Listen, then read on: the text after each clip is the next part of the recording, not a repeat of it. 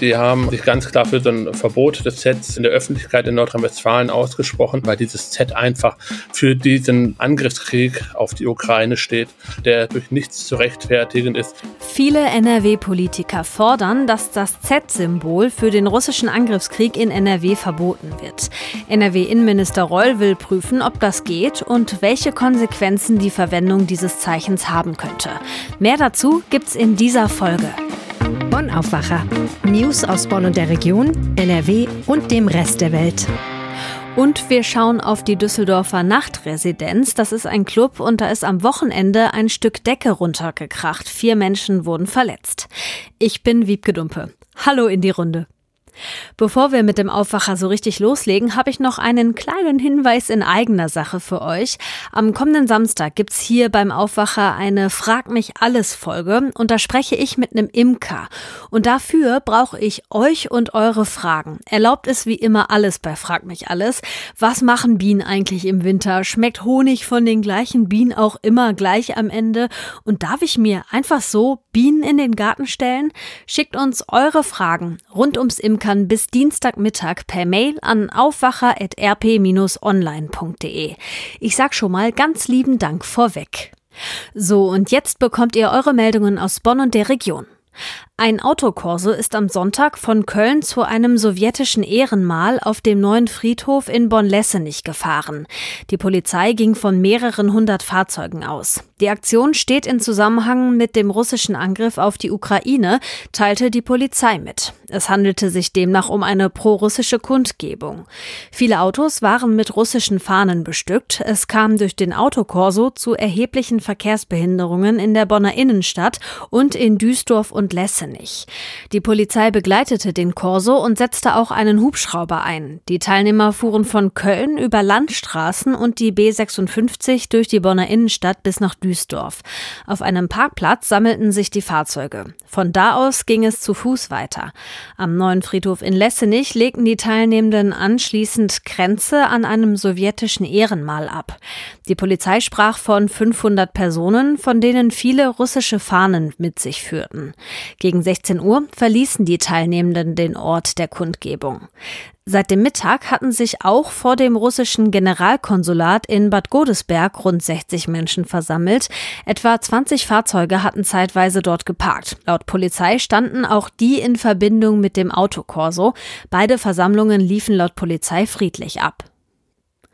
Am Samstagabend hat sich ein schwerer Unfall auf der A565 ereignet. Fünf Fahrzeuge waren daran beteiligt. Ein 18-jähriger Motorradfahrer war zunächst gestürzt.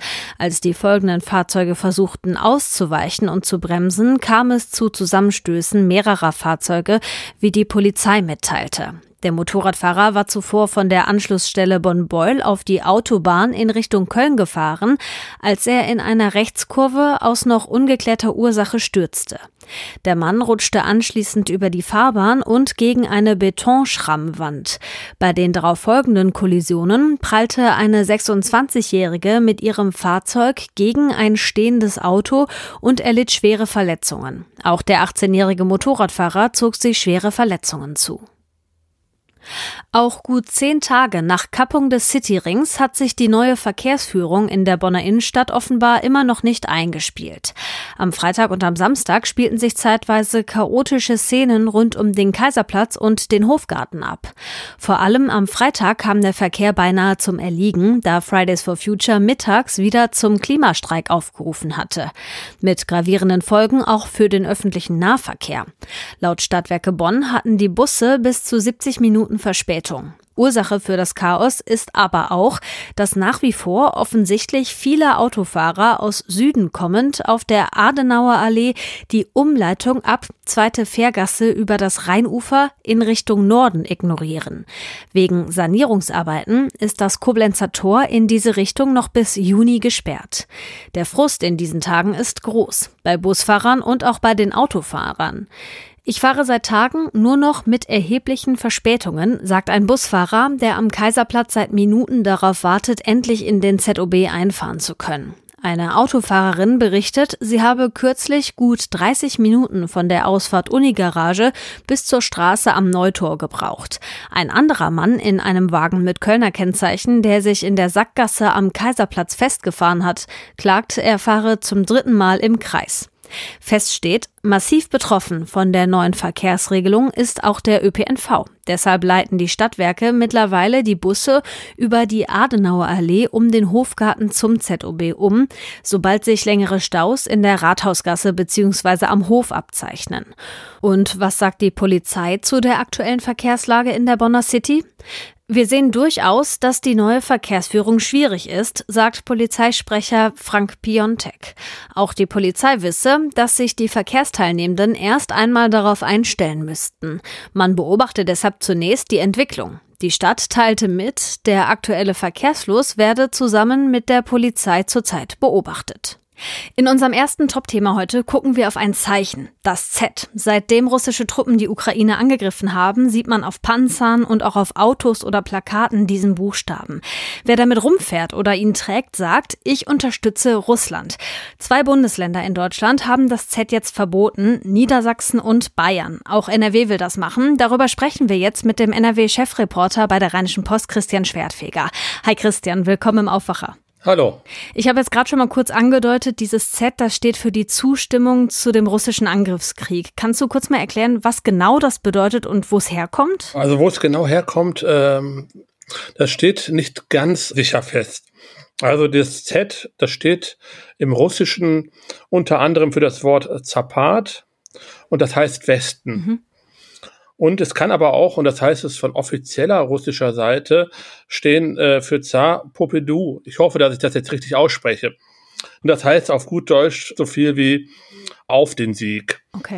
Äh, jedenfalls ist dieses Z meistens in weiß geschrieben, äh, seit dem russischen Angriffskrieg äh, auf russischen Militärfahrzeugen zu sehen. Anfangs dort, dann aber auch ähm, wurde es instrumentalisiert von den Russen, indem sie in der Ukraine äh, aus Menschen äh, Zs geformt haben, die so halt äh, zeigen sollten, dass die Ukraine für diesen Krieg steht. Also es ist ein pro-russisches Zeichen für den Krieg.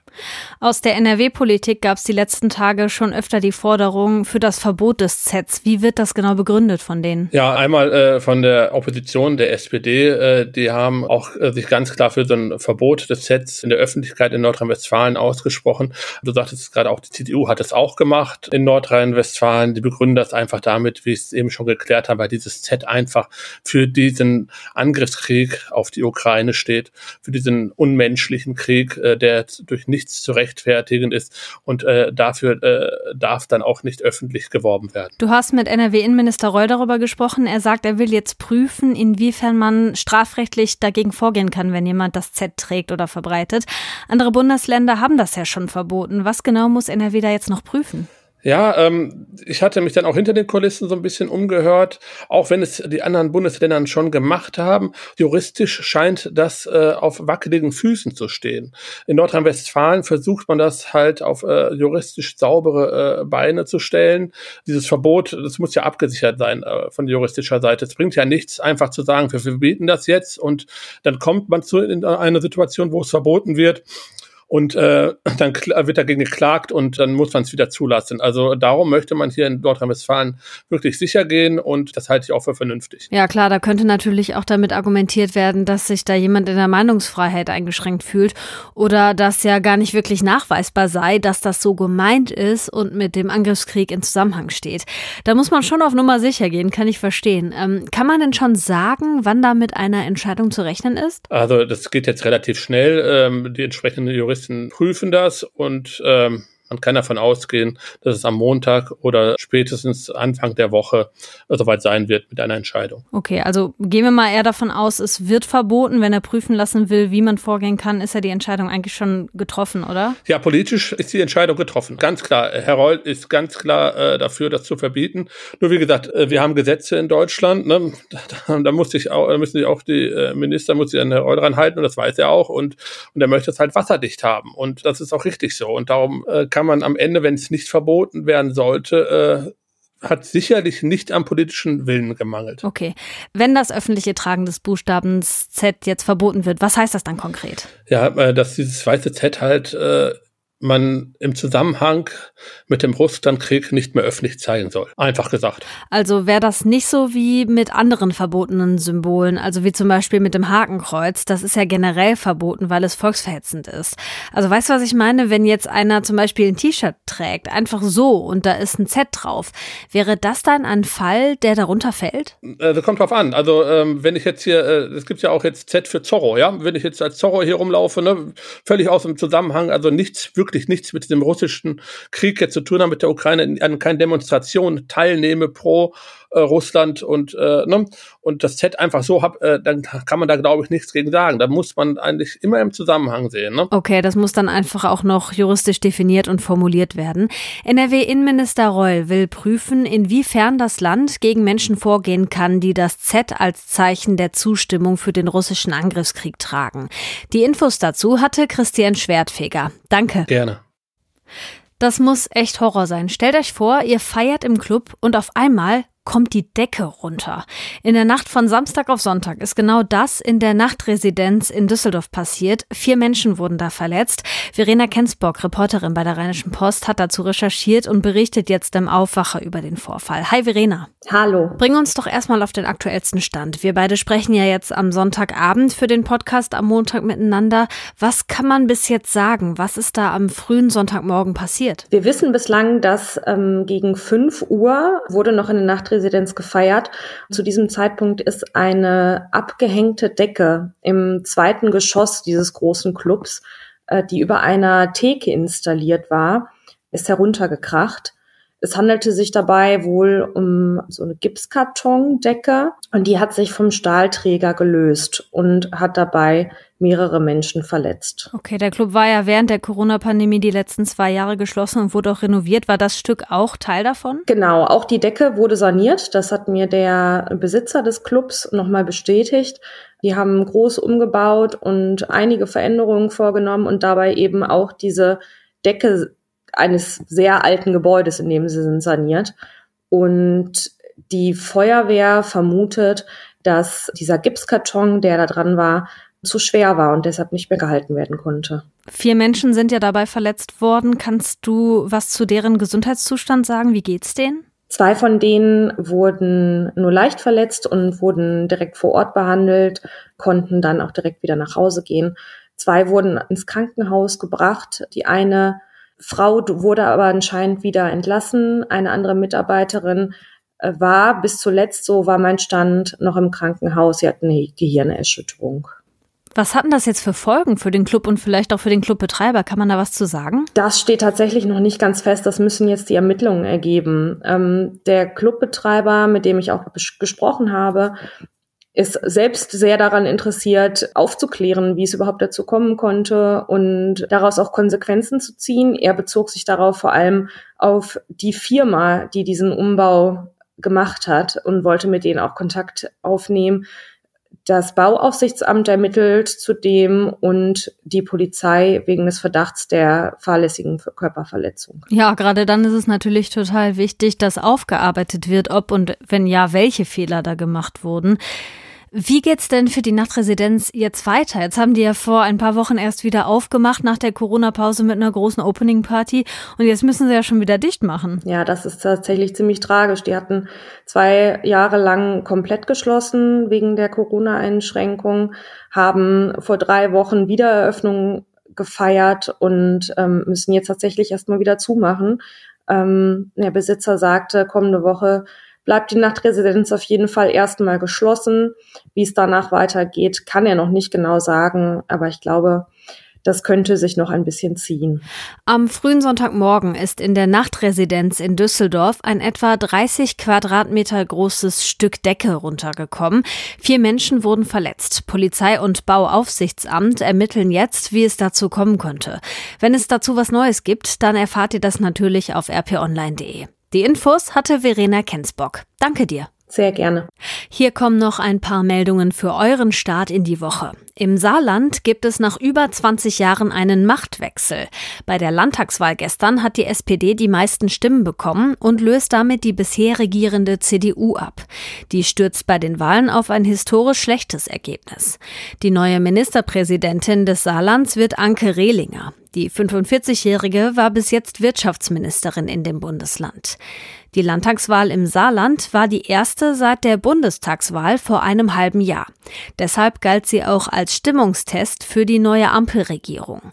Und auch für die Landtagswahlen hier in NRW Mitte Mai. Der SPD-Spitzenkandidat Kuchati sieht den Wahlsieg der Saar-SPD als gutes Zeichen auch für die NRW-SPD.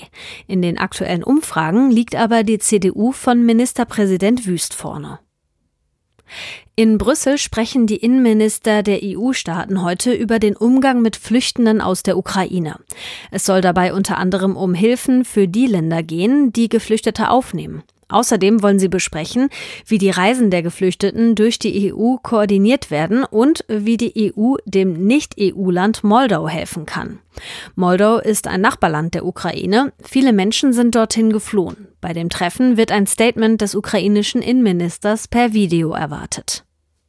Wie es zu dem Unglück mit 21 Toten und vielen hunderten Verletzten bei der Love Parade vor zwölf Jahren gekommen ist, konnte nicht abschließend geklärt werden. Sowas soll sich ändern. Deshalb hat eine Expertenkommission untersucht, wie man solche komplexen Unglücke besser aufklären kann. NRW-Justizminister Biesenbach stellt den Expertenbericht mit den Ergebnissen heute in Düsseldorf vor. Am Oberlandesgericht Düsseldorf startet heute der Prozess gegen eine Frau, die aus Syrien zurückgekehrt ist. Der 32-Jährigen aus St. Augustin wird vorgeworfen, Mitglied der Terrormiliz Islamischer Staat gewesen zu sein. Sie soll damals ihren fünfjährigen Sohn mit nach Syrien genommen haben, gegen den Willen des Vaters. Ihr wird auch vorgeworfen, dass sie gegen das Kriegswaffenkontrollgesetz verstoßen hat. Sie soll zwei Sturmgewehre besessen haben. Und jetzt schauen wir noch schnell auf das Wetter in NRW. Der Tag heute startet trüb und neblig. Später kommt die Sonne raus. Es sind aber auch ein paar Wolken unterwegs. Dazu meistens trocken bei 15 bis 20 Grad, in höheren Lagen um die 13 Grad. Der Dienstag wird grau. Bis zum Nachmittag breiten sich von Westen her auch Schauer aus und es wird was kälter. Die Höchstwerte liegen zwischen 11 Grad im Nordosten und bis zu 16 Grad im Rheinland. Auf den Bergen um die 9 Grad.